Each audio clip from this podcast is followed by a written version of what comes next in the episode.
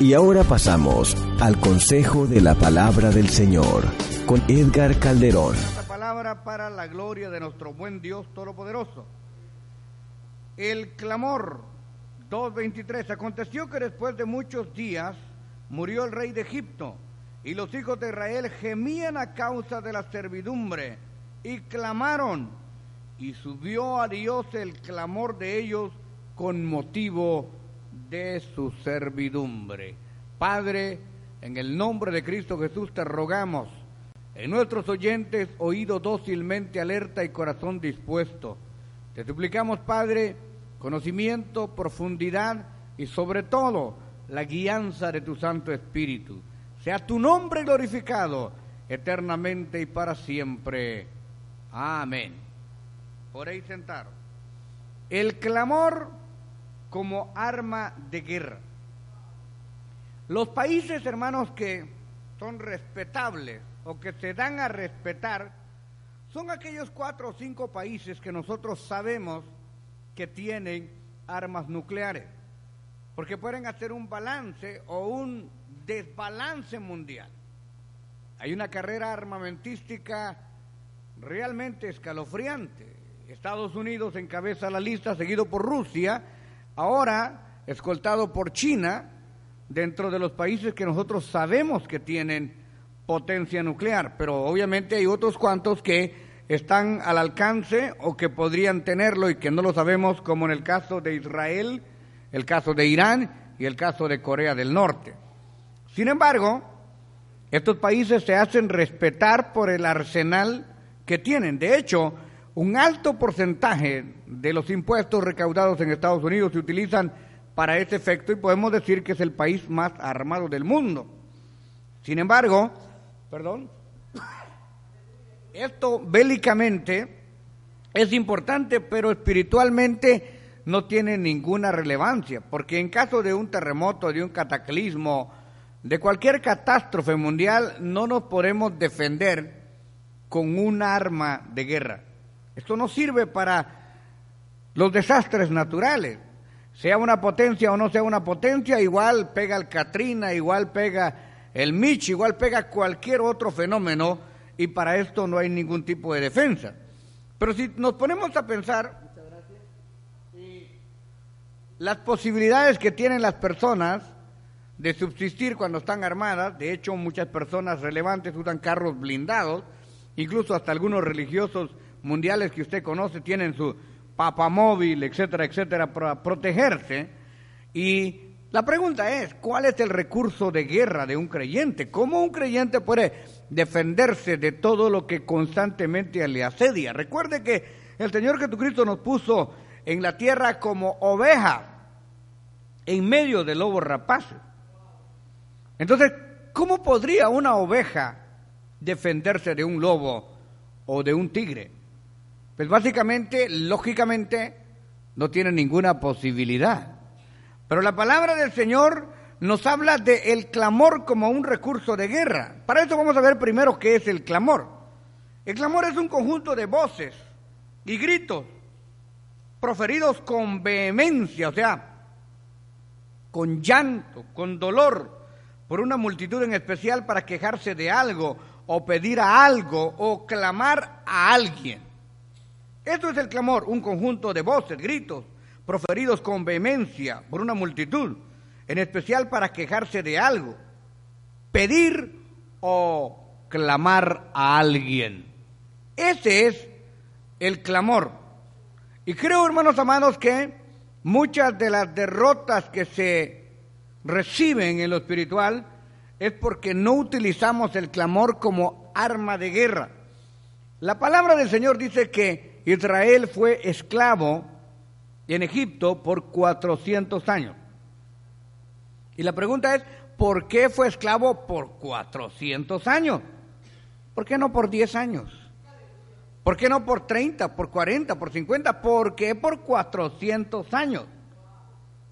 Bueno, fue esclavo por 400 años porque hasta los 400 años a alguien se le ocurrió que tenían un Dios grande en el cielo.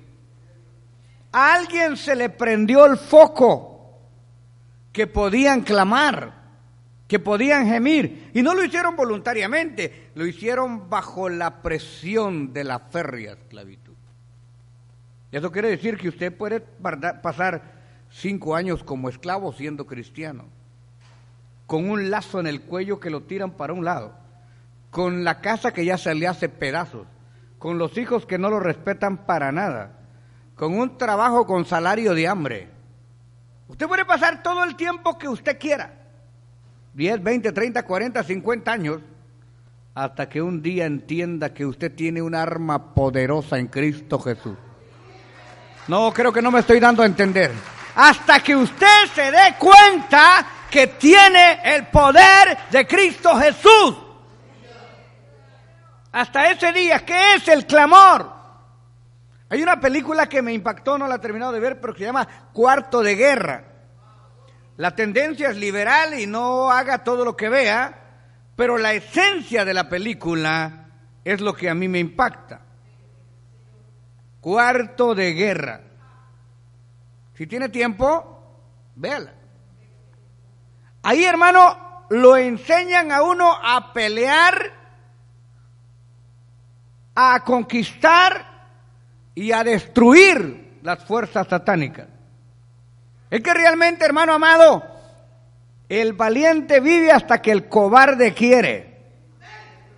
Yo siempre he catalogado al adversario como un perro. Cuando usted se le corre al perro, el perro lo corre a usted. Porque el perro siente que usted tiene miedo. Pero cuando usted se le para al perro, el perro la piensa. Porque no importa qué tipo de perro sea, sabe que no se puede meter fácilmente con un hombre. Porque el hombre, aunque no tenga suficiente fuerza física, puede estar armado. Y el perro no le piensa tanto, ni le tiene tanto miedo al hombre, sino al palo o a la pistola. La serpiente hace lo mismo. Si la serpiente está cerca de usted y usted se queda tranquilo y la mira fijamente. Mi papá veía una serpiente y la veía fijamente y la escupía. Y la serpiente daba la vuelta y se iba, si es que mi papá no le daba la gana de matarla. Pero no le tenía miedo. Pero téngale miedo a usted una serpiente y se da el lujo de perseguirlo. De esa es la misma manera. Al enemigo usted no tiene que tenerle miedo. Los hijos de Israel, increpados por el sufrimiento, se acordaron. Llegó la historia de cómo habían llegado a Gosén, de cómo habían sido huéspedes especiales. Pero después de haberse muerto, el faraón que conocía a José empezó la cruenta, amarga esclavitud por 400 largos años. ¿Cuántas generaciones habían nacido ya bajo la generación, bajo el, látigo esclavizante? Es triste, hermano, vivir bajo la esclavitud de la ira, la esclavitud del juicio, la esclavitud de la murmuración, la esclavitud de la mentira, la esclavitud del chisme, la esclavitud de la miseria, la esclavitud de la pobreza, la esclavitud de la dependencia. Mujeres que dependen de un hombre, hombre hombres que dependen de una mujer, etcétera, etcétera, etcétera, cuando Cristo nos llamó a ser libres. Bendita sea la gloria del Señor, de manera que si el Hijo os libertare seréis. No les escucho, si el Hijo os libertare seréis verdaderamente libres, no medio libres. Usted después que conoció a Jesucristo, no necesita preencuentros, encuentros, posencuentros y nunca terminar de encontrarse. Usted no necesita liberaciones especiales o hacer pactos de mil, dos mil, tres mil, cuatro mil dólares para que venga un ungido especial a ponerle la mano en la cabeza. Usted lo que necesita es usar el clamor como arma de guerra. Bendita sea la gloria de Dios. Así que no, no, no, no, no se desvíe por la tangente. Personas que necesitan buscar un profeta cuando quieran que Dios les hable. Hoy necesito una palabra de Dios. y van a, a buscar a un brujo, perdón, digo, un profeta disque cristiano. Pero la Biblia enseña claramente que apóstoles hasta Pablo y profetas hasta Juan. Y no se asuste, pero en el capítulo 13 de Primera de Corintios, verso 12 en adelante, léalo, dice que la profecía se acabará y que las lenguas cesarán, porque en parte conocemos y en parte profetizamos, pero cuando venga lo que es cierto, lo que es parte se acabará. Así que hermanos amados, lo que necesitamos es aprender a orar, pero no a orar soñolentamente. Fíjate que es curioso, pero a veces la presión y la necesidad nos enseña a subir de nivel espiritual. Cuando el Señor nos concedió mudarnos al lugar donde vivimos, observé que por estar cerca de un parque, habían gatos voluntarios en mi patio. Gatos que no les doy agua, no les doy comida, llegan solos. Pues yo dije, bueno, qué bendición, ¿no? Voy a tener gatos, no los voy a alimentar, no están registrados, no, no, no tienen calderón como apellido y se multiplican ellos solos. Yo dije, bueno, no voy a tener ratas. Pero ¿sabe qué pasa? Estos gatos están tan bien alimentados por los vecinos y por la gente del parque que miran una rata y yo creo que hasta la saludan. Los gatos en United States of America, dijo el gringo, los gatos aquí le tienen miedo a los ratones. O sencillamente no se preocupan porque los gatos aquí tienen conflicts con leche. Usted se va a reír, pero hay restaurante para perros. Cuando usted quiera, yo lo llevo. Están allá por Santa Mónica. Usted se da cuenta que ahí, hermanos, se sientan los, los dueños a comer sus chips y los perros en el restaurante. Estos perros tampoco deben estar haciendo su trabajo porque ya no tienen trabajo de perros. Ahora en Canadá es malo por la ley decir que usted es el dueño del perro. Tiene que decir que el perro es su compañero y que usted es el tutor del perro. Al rato usted va a ser el sirviente del perro. Bueno, de hecho ya al perro casi se le sirve. ¿Pero qué estoy tratando de decir con eso? que si el gato se le priva del alimento, el gato, el gato por instinto aprende a cazar. Si el perro cumple su labor como perro, realmente va a servir como el mejor amigo del hombre. Si el hombre no clama como debe de ser, es porque Dios lo ha bendecido, lo ha superbendecido o se ha acomodado a la esclavitud y ya vive conforme, adherido a lo que siempre ha vivido. Es increíble como, mire, un elefante que pesa varias toneladas de peso, está amarrado a una estaca. ¿Cuántos conocen una estaca? Pedazo así de madera, mire. Se pega en la tierra y se le dan tres martillazos. Ahí está una estaca. Una estaca que el elefante solo con el moco se podía pasar llevando. Pero el elefante vive amarrado a la estaca. ¿Sabe por qué? Porque cuando el, elefantito era chiquitito, lo amarraron a una estaca. El elefantito trató una vez y no pudo. Trató otra vez y no pudo. Después de cinco veces el elefante se acostumbró a la estaca.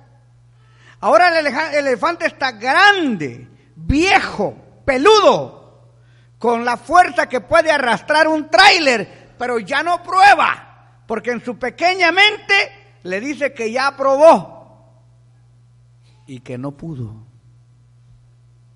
El 90% de la iglesia en el mundo entero está amarrada a una estaca, dependiendo de pseudos ungidos de pseudo líderes que sacan beneficio a diestra y a siniestra porque se han olvidado del clamor como arma de guerra. Pero el pueblo del Señor empezó a clamar a Dios, empezó a buscar a Dios, empezó a gritarle a Dios, empezó a pedirle a Dios.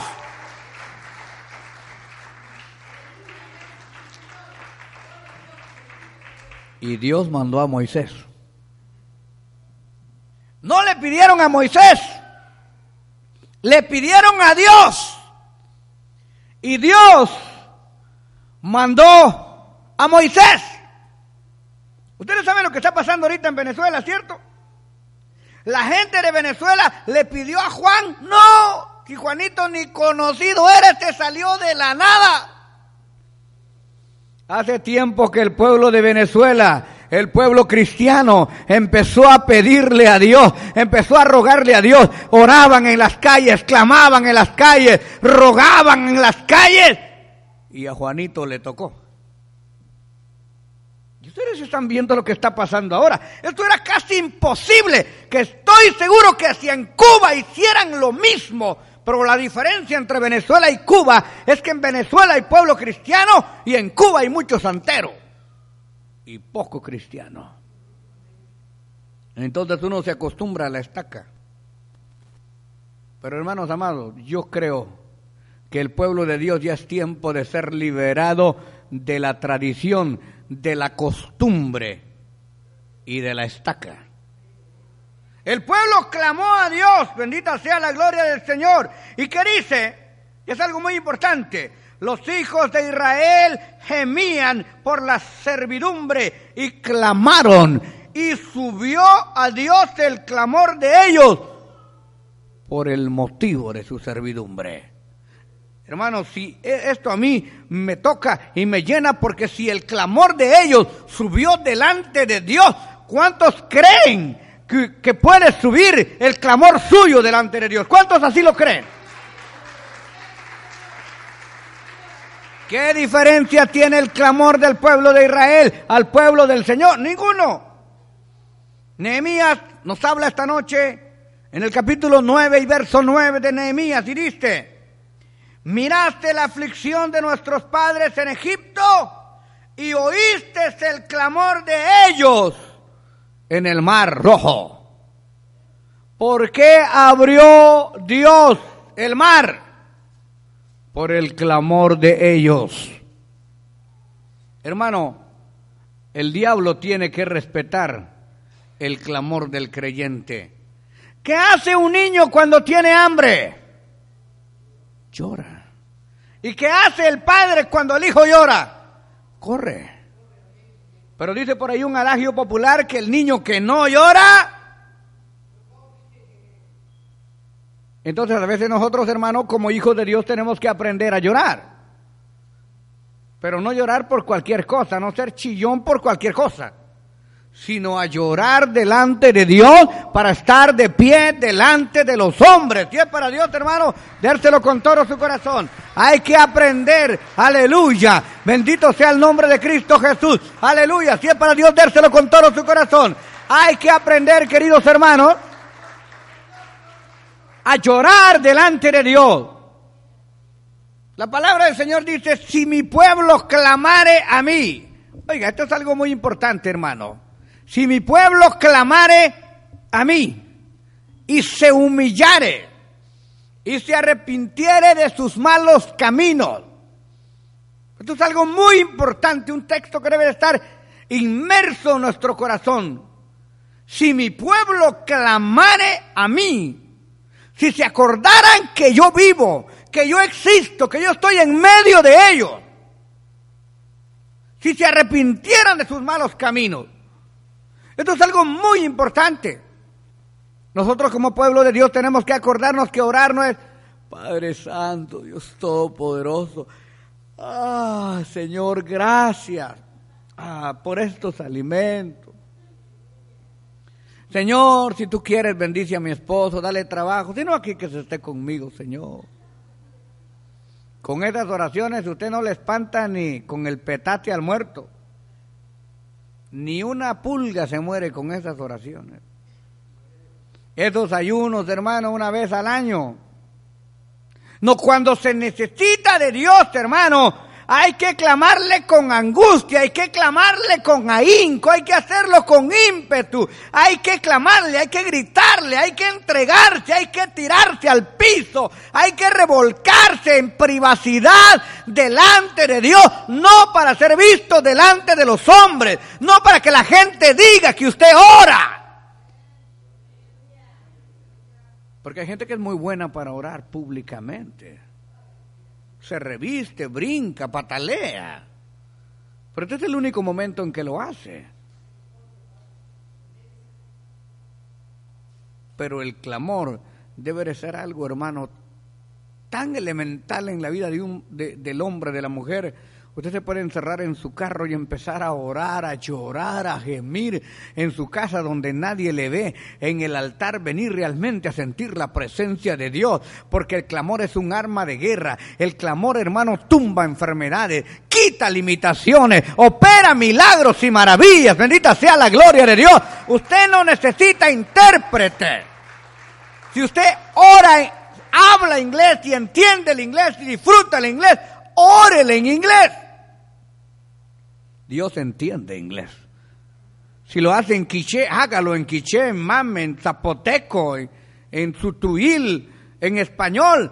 Hágalo de la forma que usted quiera hacerlo, pero hágalo. No ocupa que nadie esté intercediendo por usted. Usted tiene el poder de ir directamente delante del trono de Dios en el nombre de nuestro Señor Jesucristo. Si es para Dios, déselo con todo su corazón. Es tiempo de empezar a gemir y a clamar.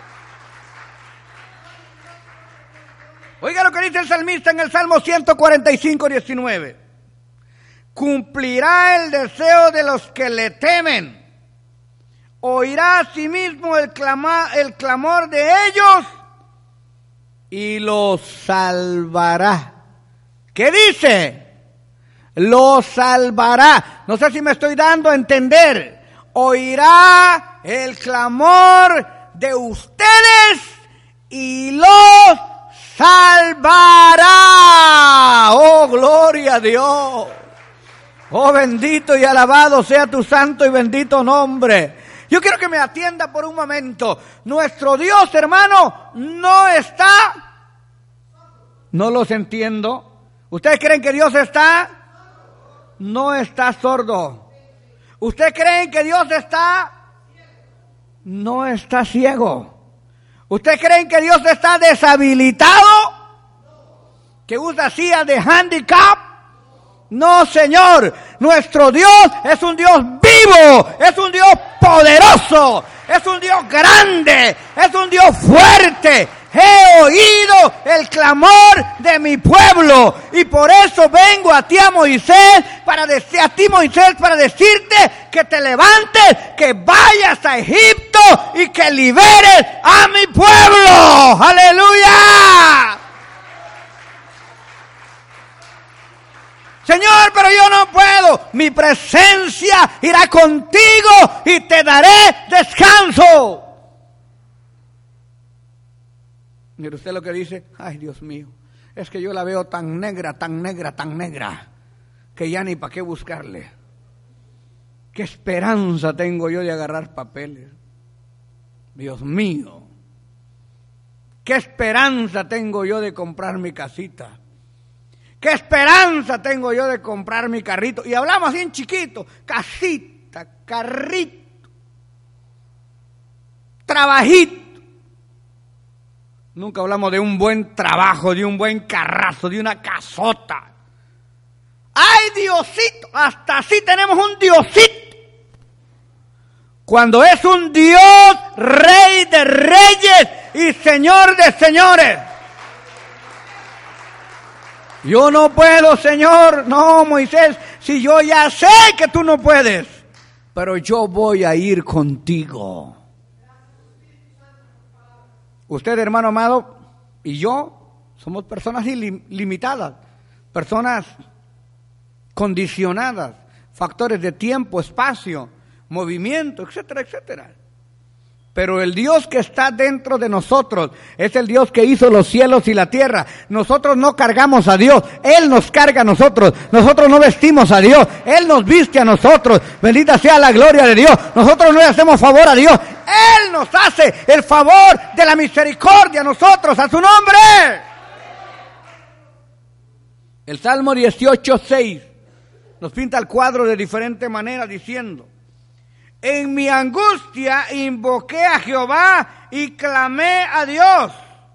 Él oyó mi voz desde su tan santo templo y mi clamor llegó delante de sus oídos. Oye hermano, en mi angustia invoqué a Jehová. Me encanta esto, pero no me gusta. ¿Por qué no me gusta? Porque en mi angustia, o sea, si no hubiera habido angustia, no hubiese habido clamor. Mi pregunta es para ustedes, carísimos de Jesucristo, hermanos amados, ¿va a esperar usted la angustia para clamar a Dios o va a clamar antes? ¿Sabe por qué tenemos que venir antes? Para que no venga la angustia, pues. Si no le va a pasar a usted como a un amigo que tenía la mano en el lazo y vino un pedazo de madera, un calzonte, una tranca, y se le vino y ¡pa! le pegó en la mano. Y entonces él testificando le dice a otro, mira, sintiendo el golpe y moviendo la mano. Ah, sí, pues ya para qué. ¿Por qué cuenta eso que sintiendo el golpe y moviendo la mano hubiese sido diferente el decir, vi que venía la tranca y quité la mano y pasó de largo? Así pasa con nosotros. Esperamos que venga la angustia y en mi angustia clamé a Dios, pues ya ni modo, que tenía, no, no tenía otro recurso. Pero hay gente que clamó antes de la angustia. Hay gente en la Biblia que se le anticipó a la angustia. Bendita sea la gloria del Señor. Hay gente que se guardó. Hay gente que se mantuvo. Hay gente que visualizó. Hay gente que tuvo la verdadera visión del clamor antes de la necesidad. Si es para Dios, dérselo con todo su corazón. Oh, gloria a Dios. Bendito sea su nombre. Salmo 34, 15, mejora la perspectiva. Los ojos de Jehová están sobre los justos y atentos sus oídos al clamor de ellos.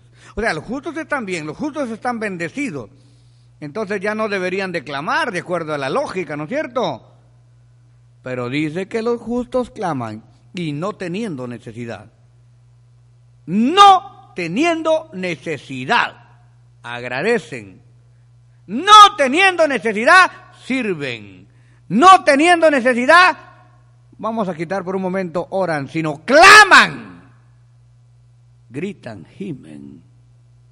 Una cosa es pedir y otra cosa, hermano, es exclamar. Mire, yo tengo dos nietecitas. La primera me, me pide, me dice, pero si quiero le hago caso, si no, no, porque no llora. Pero la segunda esa, esa yo tengo que atenderle, porque sus lagrimotas me, me rompe el corazón, con, llora de verdad. O sea, no llora así, llora de verdad. Y se prende de la ropa y se agarra y le rompe el corazón a uno. Eso es lo que tenemos que hacer nosotros con Dios. Usted tiene que prenderse de Dios y llorar de verdad, tirarse de verdad, llenarse de Dios de verdad, romperle el corazón a Dios. Pero nosotros no clamamos así. Señor, si es tu santa voluntad, Padre, voy a venir mañana al culto. Pero si me duele la cabeza, tú me entenderás, Señor, y me voy a quedar en la casa hasta que se me pase la gripe, Señor. Realmente, hermanos amados, los ojos de Jehová están sobre los justos y atentos sus oídos al clamor de ellos. El Salmo 41 dice, pacientemente esperé a Jehová, se inclinó a mí y oyó mi clamor. ¿Cuántas veces usted se encuentra con un hermano y le dice, hermano, ¿cómo va su caso? ¿Cómo va su necesidad? Hermano, estoy esperando en Jehová. Sí, pero está esperando sentado en un banco. Está esperando sentado en una piedra. No va a pasar nada. Porque dice que Pacientemente esperé, pero no callado. Se inclinó a mí y oyó mi clamor. ¿Qué hace usted, hermano amado, cuando se lo está llevando la tristeza? Lo primero que hace es gritar. ¡Auxilio! Yo recuerdo, hermano, que tenía como 13 años. Fue la primera vez que salí a trabajar de mi casa para quedarme afuera. El día lo pasaba tranquilo, pero en la noche me acordaba cuando prendían la, la fogata en mi casa, cuando cocían los tamalitos, y me acordaba de mi papá y de mi mamá.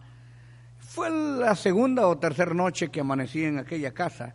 Y como a las cinco de la mañana escucho una señora que empieza a gritar, ¡Socorro! ¡Socorro! Y salgo yo corriendo, me estaba bañando a ver qué necesitaba la señora. Y le digo, ¿en qué le puedo ayudar? No, me dijo, Socorro se llama al otro muchacho que vive aquí. Pero me espantó la señora, ¿no es cierto? Y uno grita y pide auxilio. ¿Cuánto no pedirle auxilio? ¿Por qué no pedirle auxilio al Padre en el nombre del Hijo, auxiliado por el poder del Espíritu Santo? Es tiempo de despertarnos en clamor y utilizar el clamor como arma de guerra. ¡Aleluya! Ve al Salmo 88, 2. Llegue mi oración a tu presencia e incline tu oído a mi clamor. Llegue mi oración a tu presencia, inclina tu oído a mi clamor. Este es el combo con bebida y papas fritas. La oración inyectada, empapada de clamor. Raras veces, hermanos, he visto en congregaciones hermanos y hermanas sumidos llenos del Espíritu en la oración. La mayor parte de veces con un ojo ahora y con el otro viendo quién llegó, quién no llegó, pasándola bien en el culto. No, el culto no es para venir a divertirse, el culto es para venir a arrepentirse, a convertirse y a derretirse en la presencia del Rey. Y es para Dios dárselo con todo su corazón. Aleluya. Llegue mi oración a tu presencia. Inclina tu oído a mi clamor. Salmo 119, en su verso 169, dice, llegue mi clamor delante de ti. Oh Jehová, dame entendimiento conforme a tu palabra. Hoy, hermanos amados, hay hermanos que no lloran, pero ni dándoles con el micrófono. Es importante aprender a docilizar nuestro corazón. Y le digo una cosa, a veces el corazón lo traemos duro, pero a medida que luchamos y batallamos por sentir la presencia de Dios una vez, la segunda será más fácil, la tercera será más fácil, la cuarta nos vamos de largo y en la quinta sentiremos la gloria de Dios cada noche, cada momento cada vez que busquemos sentir la gloria de Dios en nuestra oración. Salmo 142, verso 6 dice, escucha mi clamor porque estoy afligido. Líbrame de los que me persiguen porque son más fuertes que yo. La pelea de todos los tiempos entre David y Goliat se caracteriza por algo singular. David tiene todas las de perder, Goliat tiene todas las de ganar. Sin embargo, David, si se agarra cuerpo a cuerpo, es pan comido para el gigante. Utiliza la hazaña de la guianza. Utiliza la inteligencia del espíritu. Utiliza el arma propicia para vencer al gigante. Y es que el clamor, hermano, no puede fallar. Cuando usted empieza a clamar, Dios seguramente 100% le va a ayudar. Este es un producto garantizado. El clamor toca el corazón de Dios. Usted puede empezar a practicarlo y en unos días va a testificarlo, porque la palabra de Dios nunca falla. El Salmo 142, verso 6 dice, escucha mi clamor, porque estoy afligido líbrame de los que me persiguen, porque son más fuertes que yo. Cualquier cosa puede ser más fuerte que usted, el cáncer, leucemia, sida, lo que sea. Puede ser más fuerte que usted, problemas familiares, económicos, etcétera, etcétera. Pero no son más fuertes que Dios. Y usted tiene la victoria en Cristo Jesús. Dios puede cambiar a esa mujercita, ese hombrecito, ese hijo, ese padre, ese vecino. Todo está en las manos de Dios. Nosotros vamos a mandar en el poder del Espíritu. Apocalipsis 21, 4. Para ponerle la tapa al pomo. Me encanta lo que escribe el apóstol Juan, enjugará Dios toda lágrima de los ojos de ellos, y ya no habrá más muerte, ni habrá más llanto, ni clamor, ni dolor, porque las primeras cosas pasaron. Ya, habrá ya no habrá más llanto y ya no habrá más clamor cuando lleguemos a la redención final. Pero ahora todavía no hemos llegado. ¡Ojo! No hemos llegado.